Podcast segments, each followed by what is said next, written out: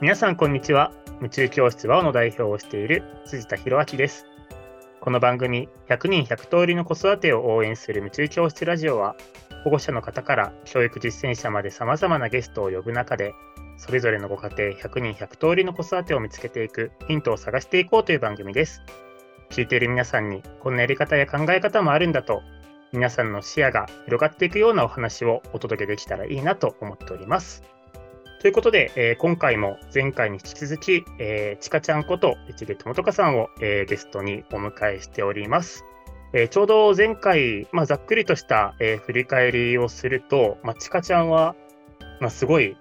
これまでいろんな教育の現場を、まあ、見て実践してきたっていうことで、まあ、フィンランド、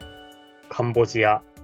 そして帰国後は、えー、鹿児島県の離島の沖永良部島、そして今は岐阜県のインターナショナルスクール、探究的な学びに関わる、などなど、あのすごいいろんな、えーと、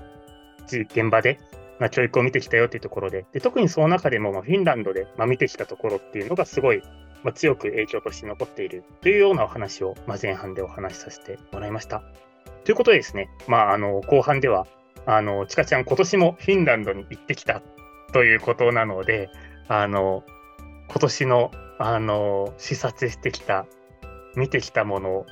どんな感じだったのかっていうところ、あの、まだ僕も、ちかちゃんから直接聞けていないお話なので、とても聞くのを楽しみにしているので、ぜひぜひ教えてもらえたらと思います。ということで、よろしいでしょうか、ちかちゃん。はい、よろしくお願いします。はい、お願いします。ということで、あの今年、まあ、まずフィンランド夏行ってきたと思うんですけど、2, 2週間、3週間ぐらいでしたっけ？はい、2週間行ってきました。2週間、おお、じゃ結構見てきたと思うんですけど、なんか実際どんなものを見てきたんですか？はい、えっと、フィンランドで実際に見てきたのは、あのそうですね、学校現場でいうと、まあ、幼稚園、プレスクールから小学校、中学校、高校、専門学校、で、まあ、公共の、まあ、教育機関ではないですけどあの実際にこうユースセンター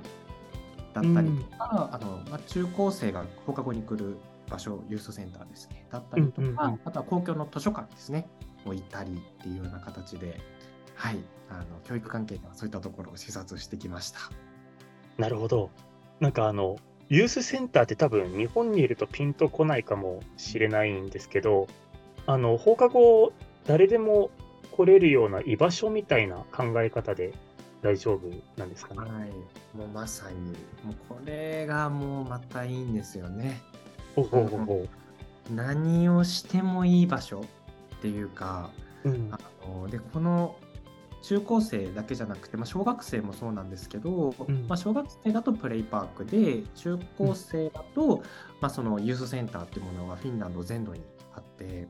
ここはもう放課後自由に誰でも、まあ、無料で来れるっていうので、うん、まあ、行けばそこにユースワーカーって言って、まあ、子どもたちをこう、まあ、安全だったりとかあとはその、まあ、斜めの関係じゃないですけどあの学校の先生とか保護者親とか、まあ、友達に話せないようなこととかを、まあ、ちょっとこう気軽にこう話せるようなちょっと身近な存在である大人が、まあ、いたりっていうような感じであの、まあ、そういった場所がこのフィンランドには当たり前にこう社会の中にあるっていうのは結構なんか一つの特徴として、はい、いいなと思ってるポイントであります。はい、なるほど。なんか日本に住んでると、なんか学童とかがそういうの近いのかなとか思う人もいるかもしれないんですけど、またちょっとその学童とかとは性質違うみたいな感じなんですかね？そうですね。なんか学童も、なんか明確になんかこれをやらないといけないとか多分決められてはいないと思うんですけど、うんうん、まあ、おそらくまあ学童だとまああの学校の近くにあったりっていうこともあってどうしてもこう、宿題をする場とか結構なんかやることがこう決まってたりとか、宿題が終わったらこう自由になるてるとか、うん、もちろん学童によって全然特色はそれぞれなので今学童もどんどん面白くあのなってる事例とかも日本はたくさんあるので、まあ、一概には言えないんですけど、うんうん、なんか結構こう学童っていうものが多分ちょっとこうアップデートしたというか、まあ、アップデートしたというか結構こう自由になった感じ、うん、の印象です。ななんかイメージしやすいところで言うと。そっかそっか。箱としては、まあ、似てるんだけど、中身をもっと自由にさせて何でもありだよモードにさせてるみたいな。うん、そんな感じです。えー、そっか。じゃあ実際結構フィンランドの、まあ、小学生だったらプレイパーク、中高生だったらユースセンターに結構多くの子たちがフラッと行ってるみたいな感じなんですか、うんなんかやっぱ存在としてはやっぱり知っていて子どもたちはそういう場所があるでいつでも行けるっていうのは知っていて、まあ、ただまあ毎日行ってるかというと本当そうではなくて本当に気が向いた時にちょっと行こっかみたいな感じでで行ってこう料理をしたりとかでたまにあのユースセンターとかでもイベントをしてるので面白かったイベントはそれこそまあ夜夜通し遊ぶみたいな。夜通し遊ぶ。はい。ユースセンターにこうそのまままあ、オールですよね。まあ、一晩中ずっと起きとくみたいな。へえ、はい。もう絶対日本の学童でそれはやらない。でまあ。絶対楽しい、はい、お泊まり会的なやつってことですよね。なんかやっぱそういう子供たちがやっぱり中心にあるというか、まあ、どうしてもこう大人がこう危ないっていうのでいろんなリスクを考えてなんかそういったものを取り除くっていう、まあ、ことももちろん大事な部分はあるとは思うんですけど、なんかやっぱ全部そういうに取り除くんじゃなくて、うんうん、子どもたちが本当にこうやりたいことというか、やっぱりそういったことをこう、なんかこう一緒に形にしていくというか、なんかそういうユースセンターで何やるかとかも子どもたちに実際に意見を聞いて、一緒にこうプロジェクトになっていったりとかっていう、なんか一緒に作ってる感じがやっぱりいいなって思いましたね。なるほどな。そっか。いや一緒に作っていく感じが、やっぱ見に行って感じられたんですね。うん。結構いろんな場面であるんですよ、一緒に作るっていうのが。えそれこそ今回の視察でも、あの、うんまスキー研修とかいろんなプログラムって、まあ、いろんな学校でされてると思うんですよね、日本でも。でも、うんうんそういうのを、まあ、例年ここに行ってるから今年もこれをやるよじゃあグループ決めしてねっていうような持ってき方ではなくて昨年度こういうことをしたんだよねっていうので昨年その研修に参加した子どもたちが出てきて、まあ、どんなことやったかを話してくれます。ででそこについて、まあ、校長先生とかが、まあ、先生たちが補足をしてくれるんですけど、まあ、他にもこういった選択肢もあるよねとか、他になんかどういった場所であのそういったスキーやりたいとか、なんかいろんな選択肢を子どもたちに投げるんですよ。で、じゃあ1週間後また会議するからちょっとみんなで話し合ってきてねっていうなんかすごいこう民主的に子どもたちと一緒に意思決定しながら決めていくっていうプロセスがああなんかフィンランド、まあ、らしいなって言ったらちょっと難しいかもしれないですけど、うん、まあ、フィンランドらしさはやっぱ感じましたね。なるほど。いや、なんか今、ちかちゃんから、なんかその民主的なプロセスっていうワード出てきたと思うんですけど、うんうん、それ結構大事なキーワードなのかなって今聞いてて思って、うん、なんかその、まあ、民主主義ってなんだみたいな話かもしれないんですけど、うん、まあ、これ話すとすごい難しくなっちゃうからあれだけど、まあ、実際そのねその社会を作る人たちが、まあ、みんなが社会づくりに参画する。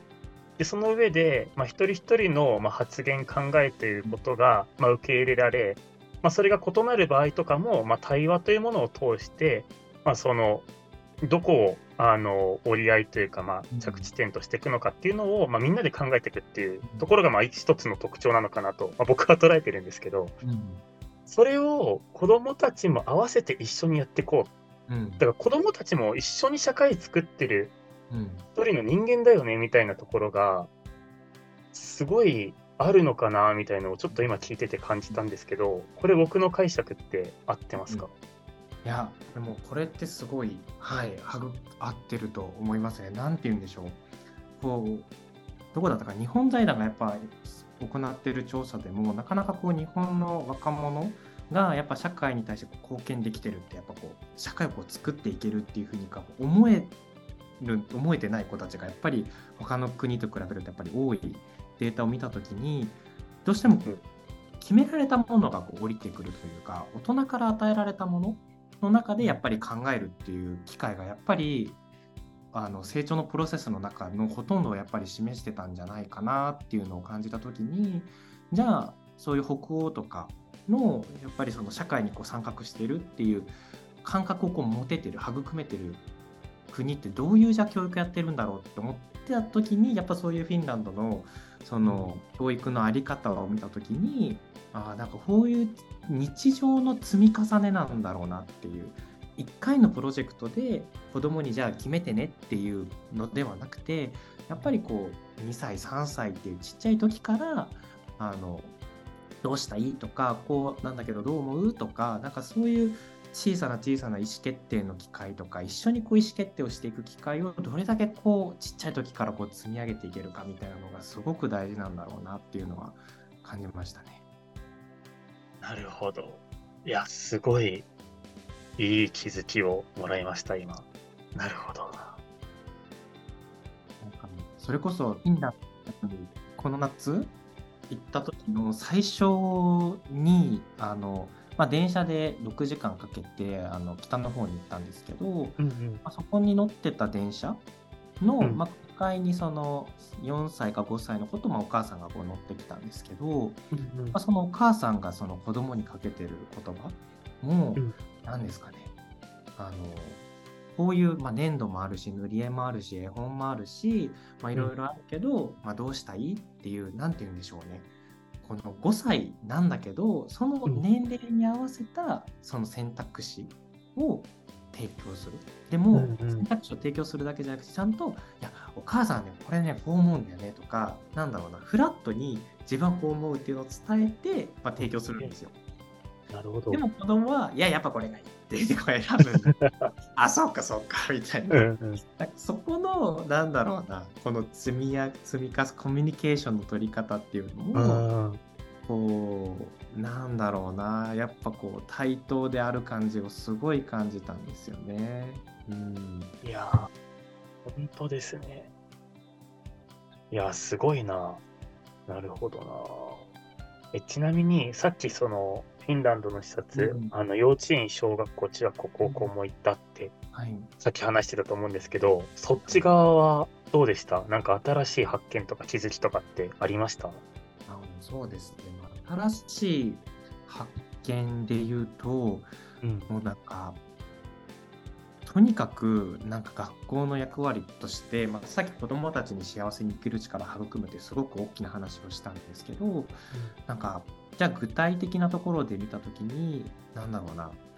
子どもたちがやっぱり学ぶことって面白いなとか音楽って面白いなとか、うん、体を動かすことあ体を動かすことって面白いなっていうなんかこうなんだろうな。すごい長期的な視点で、うん、あのなんだろうな。教育をすごく大事行ってるなっていうのを感じたんですよね。でその具体的なエピソードとしては、うんうん、あの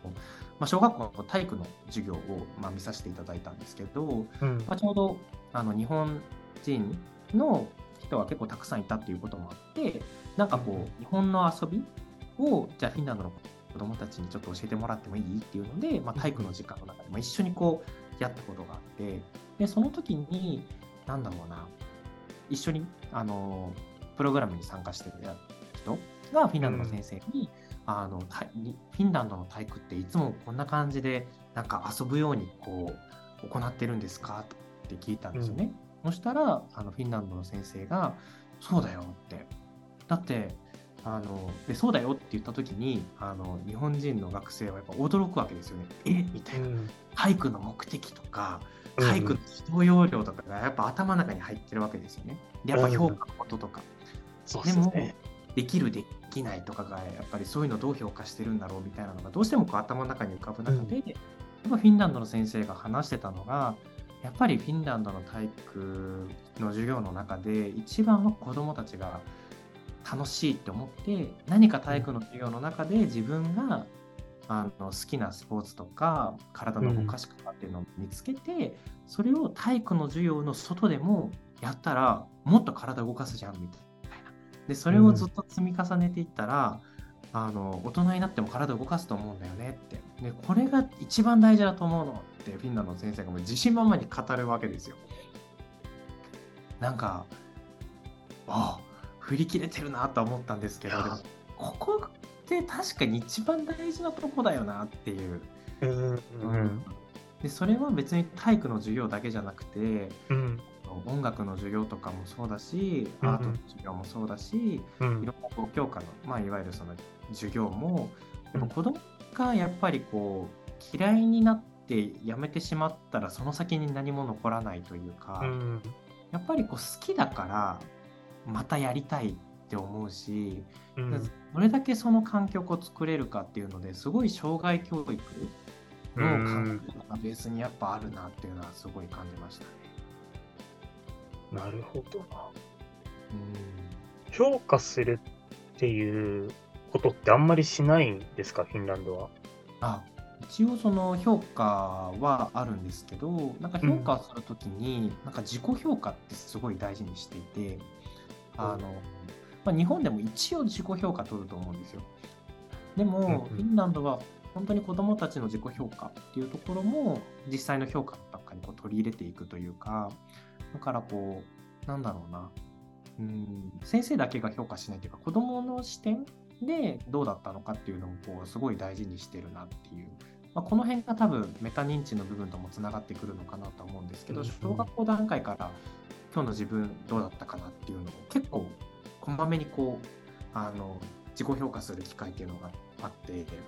うんうん、多分そういう小さな積み重ねがあるから中学校高校になった時にそれが成績に反映できるぐらいなんだろうな、ちゃんと自分で自分を正しくこう評価できるようになるんだろうなって。いわゆるいい成績を取るために、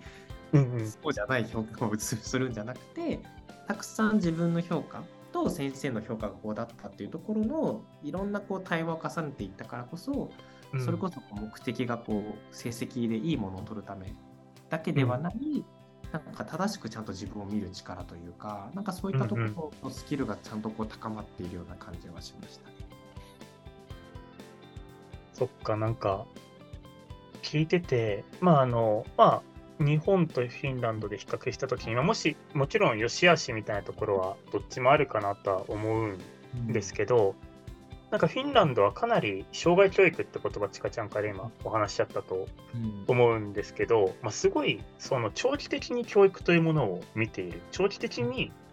ものから考えて今何をするかって見てる。で、日本の場合だと、まあ、やっぱりその、まあ、多くの場合は、まあその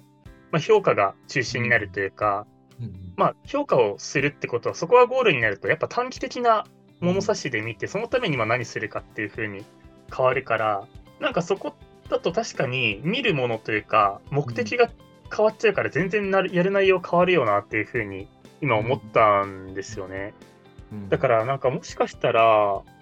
なんかその長期的な視点を日本にもいかに入れられるかで、一個のすごい大事なキーワードなのかなみたいなことを今聞いてて感じましたね。いや本当に子供がじゃあ大人になった時にどういう状態になってたらいいかなっていうのを考えながら多分今のこの子供との関わり方を考えると、すごいなんかバランスが取れるのかなっていう。もちろん今も大事だしでも長期的な視点で見るのも大事だしっていう。だからそこのバランスをこう常にこうちゃんと葛藤できるというかその感覚がすごく難しいけど大事なんだろうなっていうのは思いました、いや確かにどっちも駆動させていくのが大事なのかもしれない。確かに。ええー、そっか。なるほどですね。えなんかそんな感じでいろいろとフィンランドでまあ、学んできたと思うんですけど、なんか、ちかちゃん的に、まあ、今はね、日本で、そういう探究的な学びとかいろいろと実践して、まあ、あの、学校の先生されてると思うんですけど、どんなことがこれから日本の教育に必要とか、どんなことが子どもたちに、僕たち大人は関わっていくべきかみたいな、うん、なんかそういうので今考えてることとかってあったりしますか？そうですね。えっと、多分2つぐらいありまして、うんうん、で、あの、1つが、あの、結構今のその、社会というか、ちょっと広くこう捉えた時に、やっぱり子どもたちが、この、何のためにこう今学んでるんだろうなとか、なんでこう、うん、学校行くんだろうなとか、なんか、多分考えてると思うんですよね。多分どこかの段階では。でもなかなか子どもたちにとってこう学校で学んでることと学校とか、まあ、塾とかで学んでることと実際に社会で起きてることっていうものがなんかこうつながりきれてないって感じてるからこそ何のためにこれ今この学習してるんだろうって感じると思うんですよね。うんうん、だからなんか今が働いてる学校の中もフィンランドで実際にこう見てきた授業もそうなんですけどそこに共通するものっていうのがあの学校で学んでることがすごくこう社会の文脈とつながっているっていうことを子どもたちにどれだけこうちゃんとこう感じさせて感じている授業授業というか、まあ、授業のデザインができるかっていうのは結構鍵なんだろうなっていうふうにあの考えてますね。はい、具体的にどんな感じで伝えてるんですか、フィンランドの先生たちは。もうフィンランドのあの社会の授業だったんですけど、うん、この見てきた社会の授業の中で、まあ、ちょうど現代社会っていう授業だったんですけどなんか、この授業のあの扱うものはあの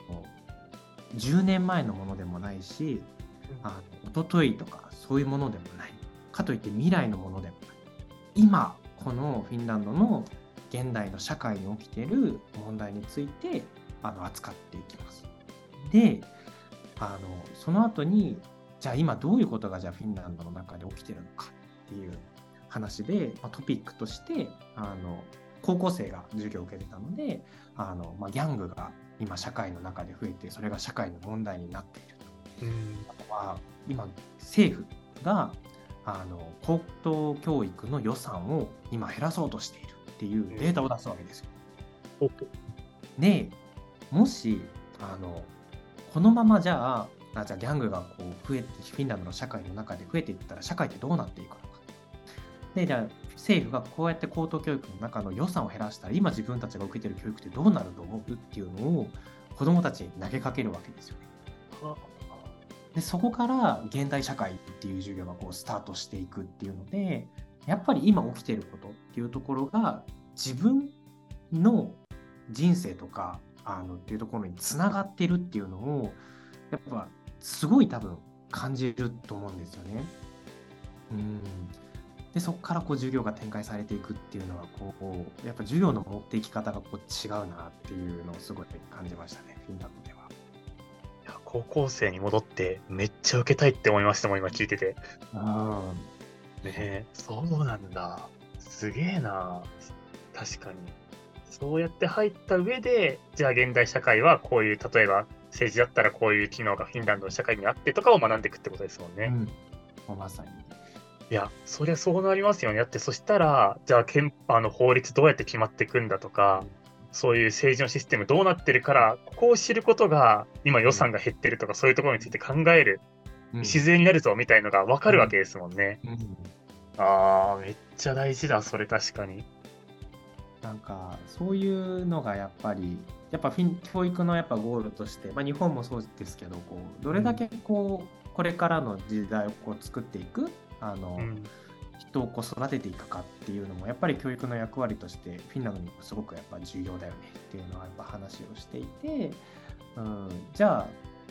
日本のじゃあ教育を受けてる子たちがなんだろうなどれだけじゃあ今の日本の社会で起きてることとかを理解してるかというと実は何だろうな。あのあんまりこうつながってないって感じてたらなんかすごいもったいないなっていうので、うん、なんかこうやっぱこう社会で起きてることとやっぱこう学びがつながるような環境はなんかこうが増えていくといいなっていうのは一つあります。なるほど。はい。では2つ目は何でしょう、はい、2つ目は、はい、あのまあ、ちょっと前半の部分でも話をしたんですけど、うん、やっぱりあの多様いろんな選択肢いろんなロールモデルが増えていくといいなっていうのはあのすごく感じていて、うん、あのなんだろうな、やっぱり受験、大学、就職っていうこの流れがちょっとずつこう変化しつつはあるけど、やっぱり小学校まではいろんなオルタナティブスクールとかフリースクールとかで学ぶけど、でもどうしてもこう中学高校からはやっぱり普通科の方に行くっていう。でもなんでそれが起きるのかなって考えた時にどうしてもこう、学力でのやっぱ評価されるっていう物差しがやっぱりすごく大きいだろうなっていうのを感じた時にこれからまあ、こういうま夢中教室もそうですけど子供が本当にこれ面白いな、興味あるなって思ったことを突き詰めた結果あのいろんなこうロールモデルがこう日本の社会の中でこう増えていった時に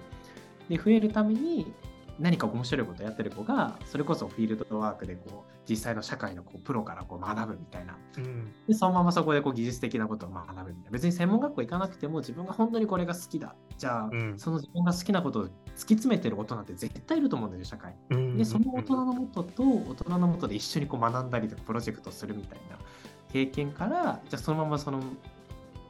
あの重ねていった時に突き詰めていった時にいろんなこうロールモデルが出てくるというか、うん、なんかそういうなんか社会というなんか選択肢が増えたらいいなっていうのはなんか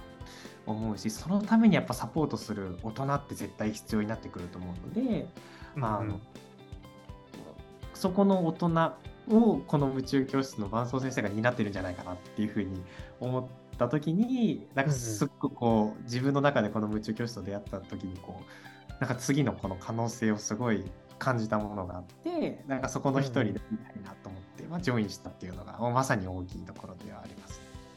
そっかでも確かにねその好きを突き詰めた時にそれをやってる大人絶対いるよねっていうのは確かにそうっすよね。多分小型の船とかめちゃくちゃ設計してる人絶対いるはずだしあるあるわけだから、うん、はい、確かに。ってなったらなんか改めて僕たち宇宙教室の伴奏先生の役割というか、まあ、夢中教室がこれから加えていくべき役割ってそういう好きを突き詰めた時に、うん、そこの先行ってるロールモデルの人と紹介できたりつなげられる、うん。うん、なんだろうスキームをこれから作っていくのめっちゃ大事かもしれないですね。このできてきたらすごくなんか次のステップに行ける気がするんですよね。確かに。いや作りたい。っていうか作ろう作ります。これは作ります。絶対やった方がいいわ、これは。なるほど。いや、やること決まりました。すごい。ラジオすごいですね。めっちゃいい気づきくれたな、ちかちゃん。なるほど。そうっすね。絶対それあった方がいい。まあでも、夢中教室ね、だけじゃなくて、確かに日本全体でそういうところが、まあ、本当にロールモデルと出会えていけるような社会インフラになっていけたら、絶対、ね、子供たちが、その自分が気づけた時に、それこそ小学生とかでオルタナティブな選択を選んだその先っていうのができていくっていうのは、いや本当にそうだなと。なんかそれこそ、あの僕大好きな人で、あの、吉藤オリーさんっていう、あの、分身ロボットっていうのを作って、あの、分身ロボットカフェとかを、あの、織姫っていうロボットを作られてる方いるんですけど、その人もやっぱりその、全然あそう学校行ってない時期とかあったけど、あのロボットとか作ったりするそういうロールモデルのような人と出会ったから自分はやっていけたんだみたいな話されてていやすごいつながったなって今思いました。いや大事だないや決めました。頑張ります。頑張りましょう一緒に。一緒に頑張りましょう いや、ということで、あの、だいぶ時間の方もね、話してきてしまったので、多分、もともと20分、20分の予定だったんですけど、だいぶもう、まだまだ話したいんだけど、もうだいぶ話し込んでしまったところがあるので、改めてちょっと最後、クロージングに迎えたらと思うんですけど、なんか、改めて最後に、まあちょっと、これまで話したところと重なってるところあるかもしれないんだけど、その改めてちかちゃんが、まあ、これからやっていきたいことどんなふうに教育に関わっていきたいかみたいなところ今なんか何考えてるのかなっていうのをよかったら最後に聞かせてもらえたらなと思うんですけどどうですか？これからやっていきたいことですね。何でしょうね。なんか もう第一部の話ともつながるんですけど、うん、なんだろうなやっぱり今自分がやっぱり夢中になれる環境で、うん、あまあ、教育に携わらせてもらっているので、まあ、フィンランドもそうだし沖永良部島のこともそうだし今いるバカロレアの学校もそうなんですけどなんか僕自身がより良い教育って何だろうっていうのをこう突き詰めたい環境になんか自分自身もこう身を置き続けたいなっていうのがあって、うん、でなんでそう思うかなって思った時に、まあ、子どもたちになんかこう自由にこう生きられる生きたらいいよとかいろんな選択肢あるんだからどんどん選んでいったらいいよって言ってるのに自分自身が同じ場所にこうとどまっていたらなんかこうロールモデルとして実は体現してないんじゃないかなってこう思った時にちゃんと社会の中で自分の中でこう、いいなって思うものを選びながらこう生き続けていくっていう生き方は自分自身の中でこう貫いていきたいなっていうのはありますね。その上でやっぱ今自分が選びながら生きてるからこそ感じていることを、まあ、子どもたちにこう伝え続けられる大人でありたいなと思っております。いや大人が子供に言うのであれば大人も一緒に選んでいくっていうのを大事にしようぜっていう。いやでもそうだね。確かに。あの子供に言って終わるんじゃなくて、同じように大人も一緒にそれをやっていくっていう、まあ、それを共にやっていくのが何よりも大事なのかもしれないですね。うん。いや、あの、改めて僕もそういう姿勢でありたいなと 思いました。いやちかちゃんありがとうございます。こちらこそです。はい。なんか、あの、もう最後になっちゃうんですけど、もし告知とか何かあのお知らせしたいこととか、もし最後にあったら、ぜひぜひという感じなんですけど、何かありますか？はい、ありますね。えっと、今は岐阜にいるんですけど、あの、うん、今年の3月まで沖永良部島で、まあ、子どもたちの小中高生の居場所づくりをしていたっていう話をあの話の中でもしたんですけどあの、まあ、子どもたちあのそこでどんなことをやってるかというとあの親子であの留学できるプログラムをですねあの運営しておりましてでそこのあので大事にしてるコンセプトが、まあ、遊ぶように暮らしながら学ぶっていうコンセプトになっております。あのやっぱり遊びと学びと暮らしっていうものをあのつなげたいよねっていうふうにあのスタートした時から考えていましてそこの住む場所っていうのが本当にこう小中高生だけじゃなくて地域のおじいちゃんおばあちゃんとかいろんな人が来るコミュニティの居場所でもあるんですよね。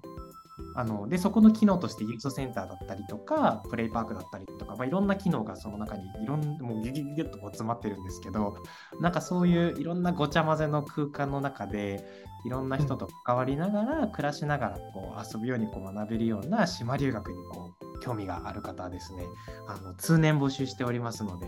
あの1年じゃじゃなくて1ヶ月とか2ヶ月とか3ヶ月とかそういう短期のですねあの、うん、プログラムとかもあったりするのでぜひぜひ、うん、あの綺麗な海が好きとかあの大自然の中でこうちょっと暮らしてみたいなとかあのある方はぜひぜひあのいつでもあのメッセージいただけたらと思いますので沖縄ラブ島にぜひ遊びに来てください。なるほど。じゃあ気になった方はちかちゃんにメッセージをっていう感じですかね。はい。はい、じゃあ、あの、メッセージ先は、あの、ポッドキャストの方のリンクとかに貼っておいて大丈夫ですかね？はい、はい、お願いします。はい、じゃあ、あの、気になる方は、えー、そちらの方まで、えー、見ていただけたらと思います。はい、えー、ということでですね、あの今回の、えー、夢中教室ラジオは、えー、ちかちゃんを、えー、ゲストにえー、だいぶ白熱した、えー、教育の話をさせていただきました。えー、改めて、ちかちゃん、今日はありがとうございました。ありがとうございました。はい、あの、まだまだ話し足りないところなんですけれども、えー、一旦宇宙教室ラジオの方は、えー、今日はこの辺りにさせていただけたらと思います。えー、お聞きいただいた皆様、えー、今日もありがとうございました。素敵な一日をお過ごしください。えー、それでは、さよなら。